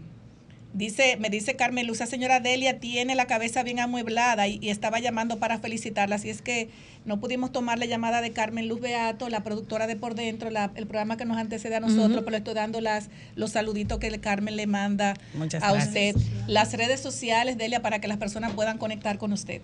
Sí, muchas gracias. Estamos en Facebook como Delia J. Ortiz. Estamos en Instagram como Delia Tapatí. Ahí y está. Delia Tapatí. Delia Tapatí. El En- Popiguá. en- en Tapatí, porque es así, hay que ¿Algún, tapar a la número- gente. algún número de contacto donde las personas puedan conectar con su oficina? Claro que sí, 809-838-7777. Parece un taxi, pero no es taxi. Ay, ay, ay. Dame un segundo. Señores, Espera, señores, segundo. tenemos que irnos, Marilyn, porque ya tenemos a Jesús Heraldo. Pero adelante, quería Marilyn, saber eh, qué- cortita la pregunta, Está por bien. favor. Los Adelante. animales en su vida, ¿qué significan? Bueno, son parte de la familia, porque cuando tú tienes un perrito, un gatito, es lo único fiel y que se alegra cuando tú llegas a la casa y te mueve la colita. Ay, ahí está. No, mira, te voy a decir algo. Mira, Delia, Delia Josefina Ortiz, de verdad que ojalá hayan muchas mujeres aspirando, Sí. no solamente a la presidencia de la, Repu- de la República, sino a cargos En la importantes política, en la política, porque muchas veces decimos que no nos dan la oportunidad, pero que tú no te lanzas tampoco. Así es que de verdad nos sentimos, éxito. nos sentimos muy felices de que usted esté con nosotros. Éxitos. Y me está diciendo Erika que por favor repita nuevamente el número de contacto para que eh, puedan eh, comunicarse con usted a través de su oficina. Muchas gracias. Es el teléfono 809 838 7777. Muy Ah, pero muy Bueno, fácil. ma- Más adelante vamos a invitar a Delia para que hagamos ese, como, como una popi. Una popi guá. Para que conectemos con los popi guá también y puedan eh, tener esa conversación a través de nuestro teléfono 809-540-165. Muchísimas gracias, Delia, por estar aquí. Un saludo muy especial a nuestro eh, eh, amigo Andy. Andy, Amigo Andy, Andy. que está con nosotros, que yo digo que Andy siempre está así como, dice Andy, no es que yo corro todos los días, o sea, siempre está, Está siempre está fit, Fit. fit. Así Sí. es que un saludo para mi amigo Andy, que siempre que nos toca la puerta nos, nos eh, hacemos eco de todos los invitados que él dice. Y esa "Grisel, mira, sonrisa quiero que tiene, tan No, eh. Andy siempre está sonriente. Gracias, mi querida uh, Delia. Yo le dice mi querida amiga, pues ella ella de aquí ya. Bueno, muchísimas, gracias, a ustedes. De verdad. Me sentí muy bien. Bueno, un abrazo especial para usted y de verdad que placer tenerla aquí. Nos vamos a una pausa y luego regresamos. El, tu consultorio financiero con Jesús Gerardo Martínez, un segmento muy esperado por muchas personas que tal vez en estos momentos están con la mente, como dicen, con muchas cosas encontradas, pero Jesús Gerardo le va a aclarar esos temas financieros como educación financiera, actualización económica, consejos financieros, inversión y oportunidades, economía personal, entrevistas especializadas y regulación financiera. Muchas gracias, mi querido Jesús, por estar compartiendo con nosotros este segmento tan importante para todo el pueblo dominicano y la diáspora. Muchas gracias, Grisel. Muchas gracias a todo el equipo por abrirme la puerta acá en SOR y en el programa Desahógate. Eh, vamos a iniciar un buen, unos programas de, de orientación, como ha señalado, para el pueblo dominicano que necesita educación financiera, que necesita consejo financiero. Y vamos a abrir las líneas porque a veces, por falta de un consejo, mucha gente pierde dinero, pierde hasta la esperanza. Como así eh, recibo eh, decenas de correos en el mes, en mi correo que ustedes saben que todos los jueves yo escribo en acento tu consultorio financiero y lo que, ten- y lo que hemos querido es traer los temas que escribimos, pero en vivo ahora. Anteriormente la gente me escribía un correo, ahora yo quiero que la gente pueda preguntarme, pueda directamente escuchar y permitirle a la gente aclararle una serie de dudas.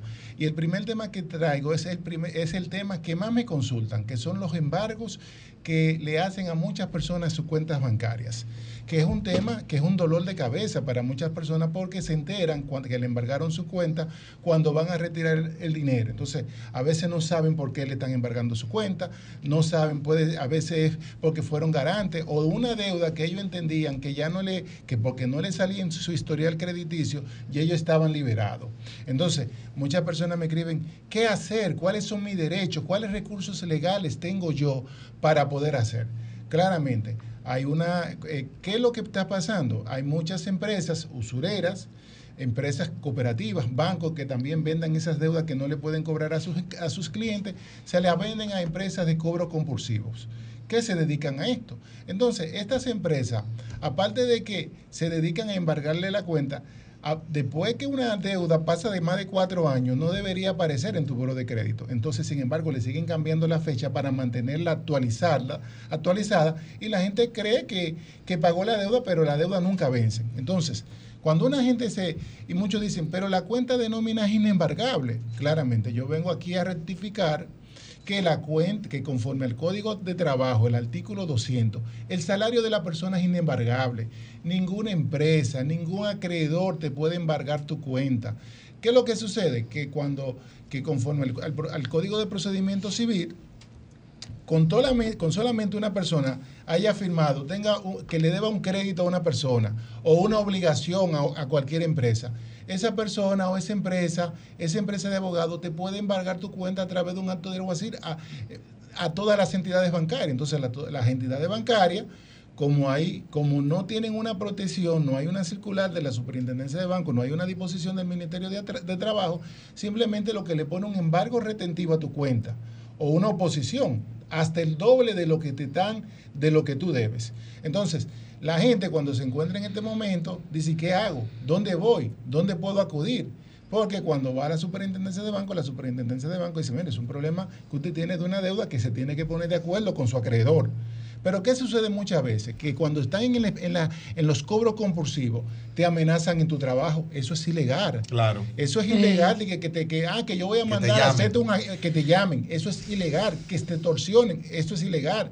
Que te amenacen. Si te amenazan, entonces ponle una querella en la fiscalía de que ese cobrador, de que esa empresa de cobro compulsivo te está amenazando.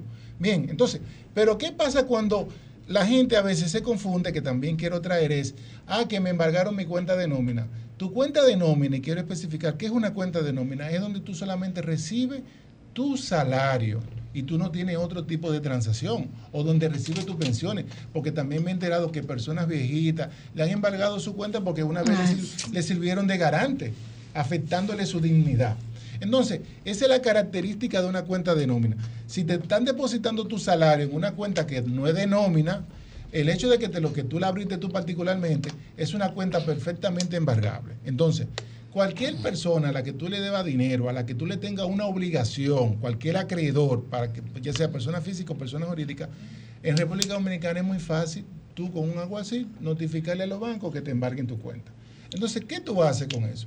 Si tu cuenta es de nómina, que solamente tú recibes tu salario, tú tienes, hay un debido proceso. De hecho, cuando la persona le embargan su cuenta y no saben, óyeme, ya te están violando el debido proceso porque hay que notificarte de que te van a embargar tu cuenta. Tu acreedor debe hacerlo, debe hacerlo y no lo hacen. Tú te enteras eh, cuando ya, y a veces hay bancos que no quieren darle la información al cliente. No, los bancos están obligados a darle la información al cliente de quién le embargó su cuenta, porque es su cuenta, su dinero que Claro. le pertenece.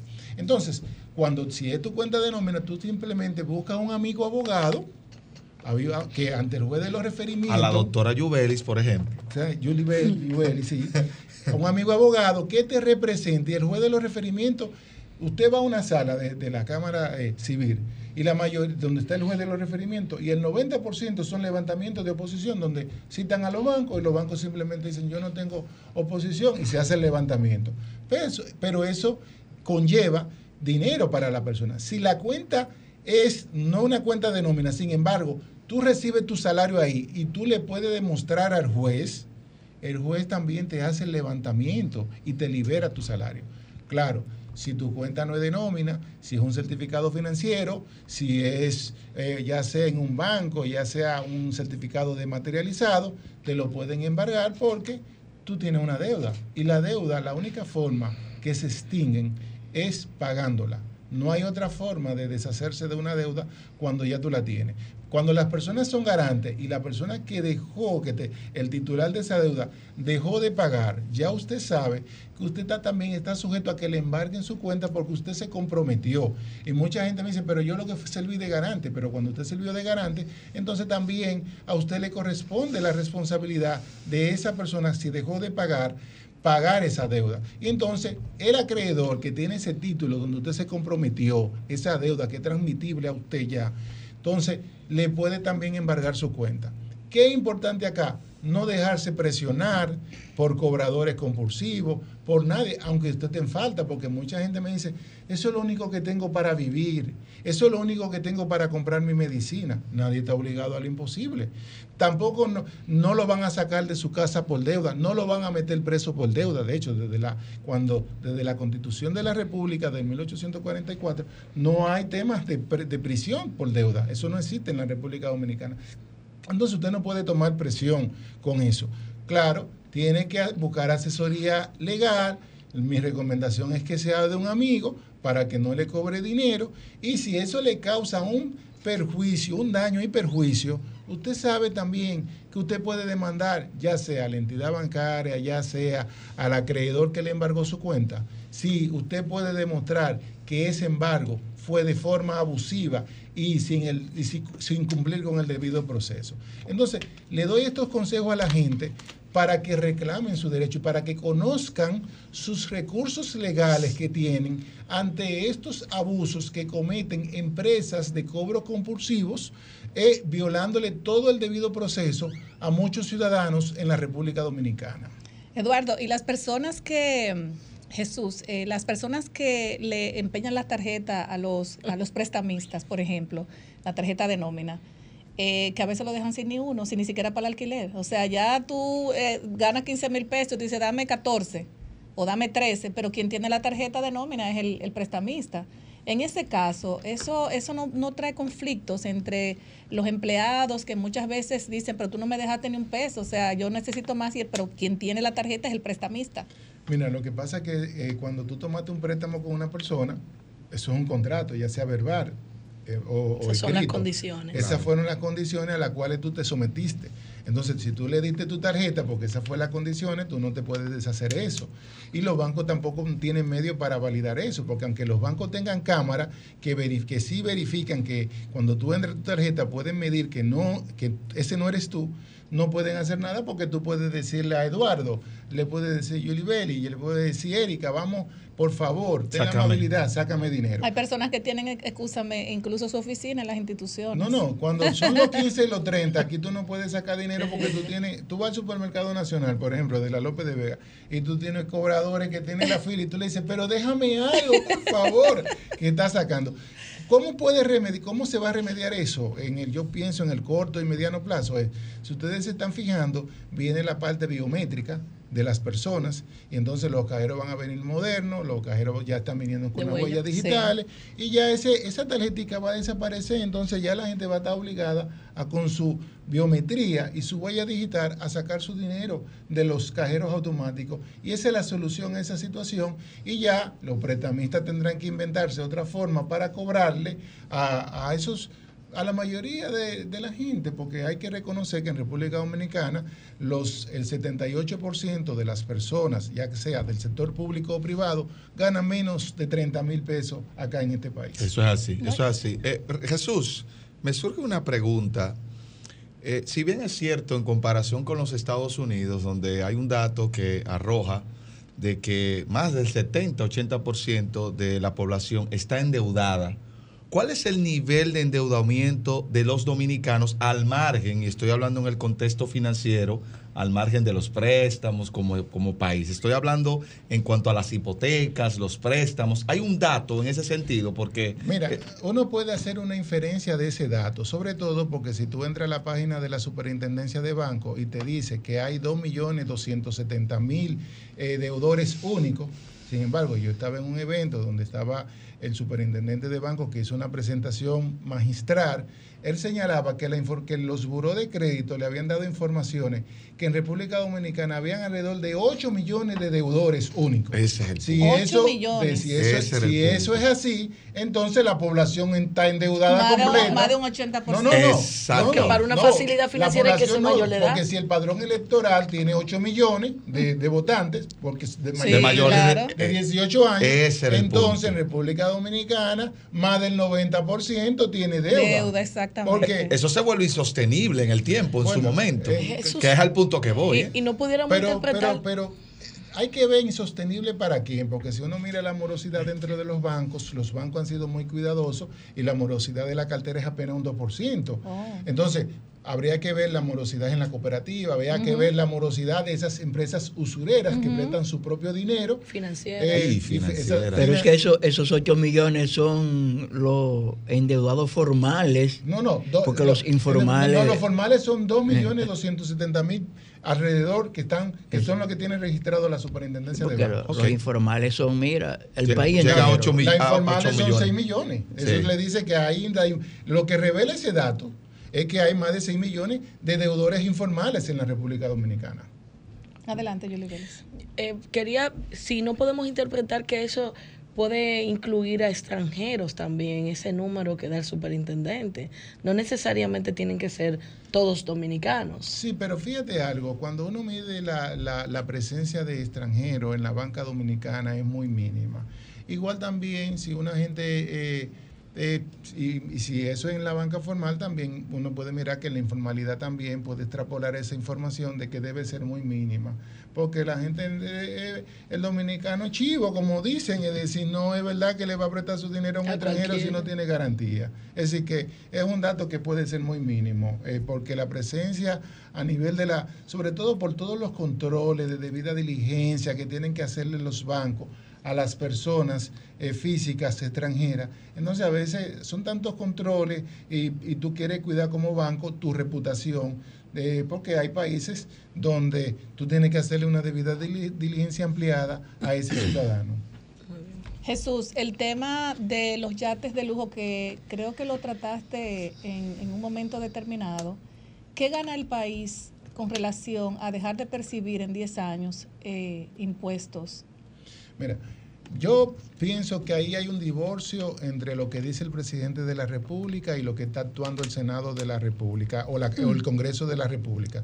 Si ustedes recuerdan la intervención del presidente de la República, decía que República, que gane quien gane en el 2024, está abocado a hacer una reforma fiscal porque el país necesita mayor, más, más ingresos para soportar todos los programas sociales, todos los gastos y todo el endeudamiento que en la medida de los años ha ido adquiriendo el país. El país necesita más ingresos. Entonces, cuando tuvo una medida así, ¿qué quiere, qué busca primero esa, esa ley? Desarrollar un turismo de lujo en la República Dominicana, como Mónaco. Desarrollar mejores puertos de lujo. Sin embargo, cuando uno ve eso y ve la realidad dominicana, eso va a crear un descontento social en la República Dominicana. ¿Y por qué va a crear un descontento social? Porque lo que se está mirando es que estamos premiando a los más ricos. Y no es que tengo nada contra los ricos, hasta yo quisiera tener un yate. Todos. Sino, sino es que si en un país que tiene tanta carencia, ¿cómo tú le vas a exonerar por 10 años a los ricos? Eso, y también esos, esos yates de lujo van a utilizar los muelles y los puertos que fueron pagados por nuestros impuestos. Porque de- ¿cuáles puertos van a utilizar si no hay puerto nuevo? Son los nuestros. Entonces, tú le estás diciendo, ok, población dominicana, clase pobre, clase media, que pagan sus impuestos, que con sus impuestos hicimos estos puertos. Ahora a los ricos le estoy exonerando los, los, los yates, las embarcaciones de lujo y no me paguen impuestos. Por 10 años. Por 10 años. Yo pienso que eso hay que reconsiderarlo.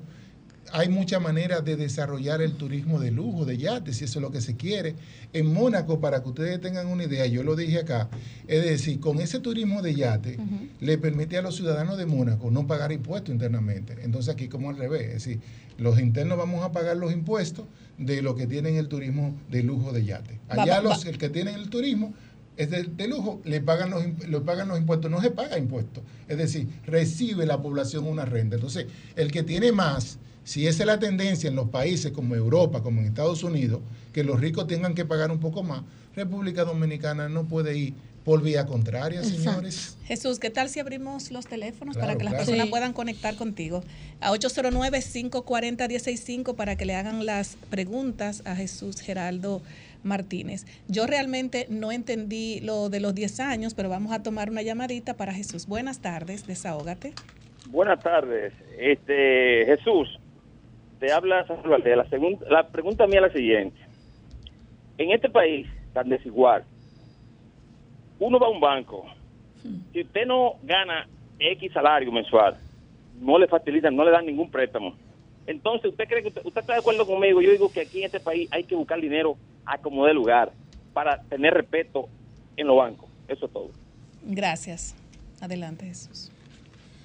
Bueno, mira, hay mucha gente, hay mucha exclusión eh, financiera eh, en la República Dominicana. Eh, ciertamente hay que recordar que los bancos lo que intermedian es recursos de terceros y cuando las personas no cumplen con un perfil eh, financiero que tienen ingresos fijos, sostenibles en el tiempo, y hay muchos excluidos como las empleadas domésticas, como los que trabajan en informalidad, muchas veces se les dificulta el acceso al crédito y eso es una realidad lo que él está diciendo ahí. Tenemos otra llamadita. Buenas tardes, desahógate. Buenas tardes. La línea Sí, 1. me gustaría Sí, buenas tardes. Adelante. Sí, me, gustaría saber, por favor, eh, qué opinión le merece. Se cortó. Se- sí, buenas Se tardes. fue. Repita, adelante. que se Repita. cortó.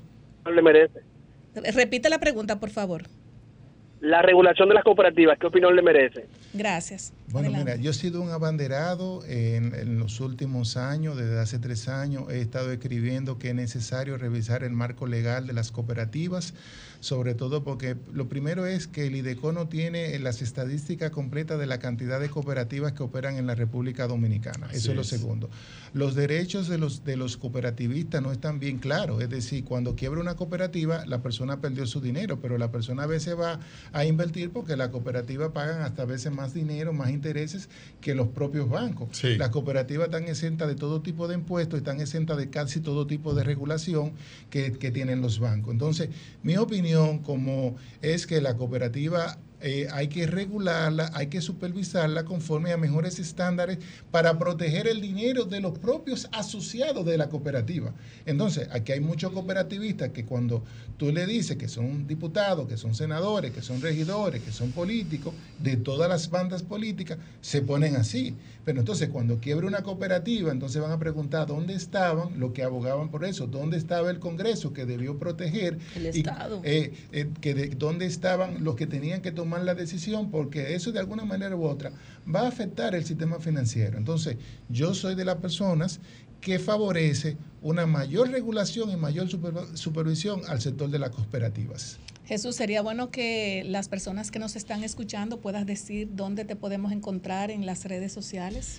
Bueno, primero me pueden encontrar en Desahógate, ya estoy bello. Todos los sábados. Parte. Los sábados acá. Y me pueden encontrar también en las redes sociales, ya sea en Instagram, en YouTube, en Spotify, en Facebook, Jesús Geraldo Martínez, todos juntos. Y ahí me pueden encontrar, pueden hacerme, ahí está mi correo, también teléfono, me pueden escribir cualquier consulta que tengan, que yo con todo el amor le contesto a todos, de Y manera te- gratuita. Y aquí tenemos otra llamadita. Buenas tardes, desahógate. Sí, buenas tardes. Buenas Jesús, tardes. ¿cómo está? Bien. Eh, una pregunta. Entre el 2020 y 2021 en pandemia, la empresa donde yo trabajaba se, eh, se declaró en bancarrota y yo debía una tarjeta de un banco X. Resulta que como no tengo no, te- no tuve trabajo hasta el año pasado, me han estado llamando mucho todos las- los cobradores. Entonces, si yo hago el, el saldo el, el- la tarjeta ahora, ¿qué- ¿en qué tiempo es recomendable yo pedir un préstamo, por ejemplo, para comprar un apartamento? Mira, lo primero es que tienes que saber dónde está la deuda de tu tarjeta. Si está todavía dentro del banco, que es mucho mejor negociar con ellos porque se pueden exonerar los intereses, parte de la mora y parte de los intereses y tú ponerte al día. Y, y si está con un acreedor, ya una empresa de cobro compulsivo que le compró esa deuda en el banco, tú la puedes negociar hasta por una proporción mucho menor, porque esa deuda los bancos se la venden ya básicamente a un 7% del valor facial original de la deuda. Entonces ahí puede también negociar y puede ponerte al día. ¿Qué sucede? Que como esa deuda cuando tú la pagues ya tú la reactivas y ese registro ahí te va a quedar hasta cuatro años conforme a la ley 172-13 sobre datos personales. Entonces, a veces mucha gente paga una deuda que tenía y sigue, pero me sigue saliendo la deuda, no me prestan. Tu, tu historial crediticio y tu, Tu score. score crediticio se verán afectados en la medida que pase en el tiempo y tú sigas tomando otro crédito, si puedes conseguir otra tarjeta de crédito, es mi recomendación, que, se ve, que tú puedas mostrar que eso fue puntual, porque hay muchos dominicanos que tuvieron esa misma situación. Hay programas que también, hay bancos como el BHD, el Banco de Reserva, tienen programas de, de recomienza. Yo te, yo te, exhorto a que te acerques a una entidad, eso ellos te ayudan a que tú puedas recomenzar de Claro. nuevo y luego en función de tu comportamiento de pago, de que tú estás pagando religiosamente, luego puedes acceder, no importa si tienes esa deuda donde tuviste puntual que de tu de historial crediticio, porque ellos te están ayudando a salir a que tú recomiences y a mejorar tu historial y comportamiento crediticio. Sí, porque muchas personas, muchas personas después de la pandemia quedaron afectadas. Muchas, y, muchas. Y esas, tar- esas tarjetas siempre van cobrando, cobrando, cobrando intereses y se convierte ya en un dolor de cabeza para las personas. Sí, pero es- van cobrando intereses cuando ya salen de los bancos. Vamos a tomar otra llamadita. Buenas tardes, desahógate. Sí, Giselle, escúchame, va a ser breve, Samuel. Adelante, Yo Samuel. quiero hacer eh, una, una denuncia de un abuso. Adelante. Este, aquí en Higüey, las autoridades policiales, Giselle, están abusando de los ciudadanos, tienen una, unos tratos inadecuados con los ciudadanos, los detienen sin pedirle documentos y lo montan en el camión. Realmente, yo le doy un llamado al presidente de la República que debe cambiar el coronel y aquí de Higüey, porque esto no se aguanta con el abuso que están haciendo. Que busquen las cámaras de, de- de- de vigilancia Bueno, que vamos, ellos a tienen. hacerle, vamos a hacerle un llamado a, A la- las a la- a las autoridades. autoridades para que investiguen eso en Higüey, ese tema. Buenas tardes, desahógate. Saludos, buenas. Sí, buenas tardes. Por el excelente programa que han tenido en el día de hoy. Una pregunta para el señor. Eh, después de haber sido beneficiado con el habeas data por ley, después de los 48 meses, la persona que, que agarra la deuda puede meterme de nuevo en el cicla. No te puede meter en Gracias. el cicla, por eso decía que eso es una violación a los derechos de la persona y es una violación a la ley. Ahora mismo, tanto TransUnion como Data Crédito, que es Equi- Equifax, ellos tú le haces una impugnación a ese registro. El procedimiento es el siguiente, que lo puede hacer tanto por correo, eh, por, por la página web de estas empresas o con una cartita, impugnando ese registro diciendo que esa deuda tiene más de 48 meses eh, y que ya no, y que conforme a la ley no, no debe ser publicada. Ellos le piden a la empresa eh, los soportes y verifican cuándo fue la deuda, cuándo fue la última vez y se dan cuenta que te están violando tus derechos y te la eliminan de tu buro de crédito. Y eso está funcionando, pero la gente no conoce el procedimiento. Exacto. Bueno, yo creo que mejor explicación de ahí no se puede, ¿verdad? Y así es que vamos a tener siempre a Jesús Geraldo Martínez, tu consultor financiero. Muchas gracias. a De verdad todos. que muchísimas gracias por estar con nosotros. Digo, ya tú eres parte del equipo y que gracias y, y que gracias a Dios va a estar a- eh, arrojando tanta luz a muchas personas como esas llamadas que hicieron, que muchas veces no encuentran el camino para seguir y para poder recomenzar, donde pueden llamar a los bancos, Banco de Reservas, Banco BHD, para que recomiencen también con ellos. Así es. Sol 106.5, la más interactiva. Una emisora RCC Miria.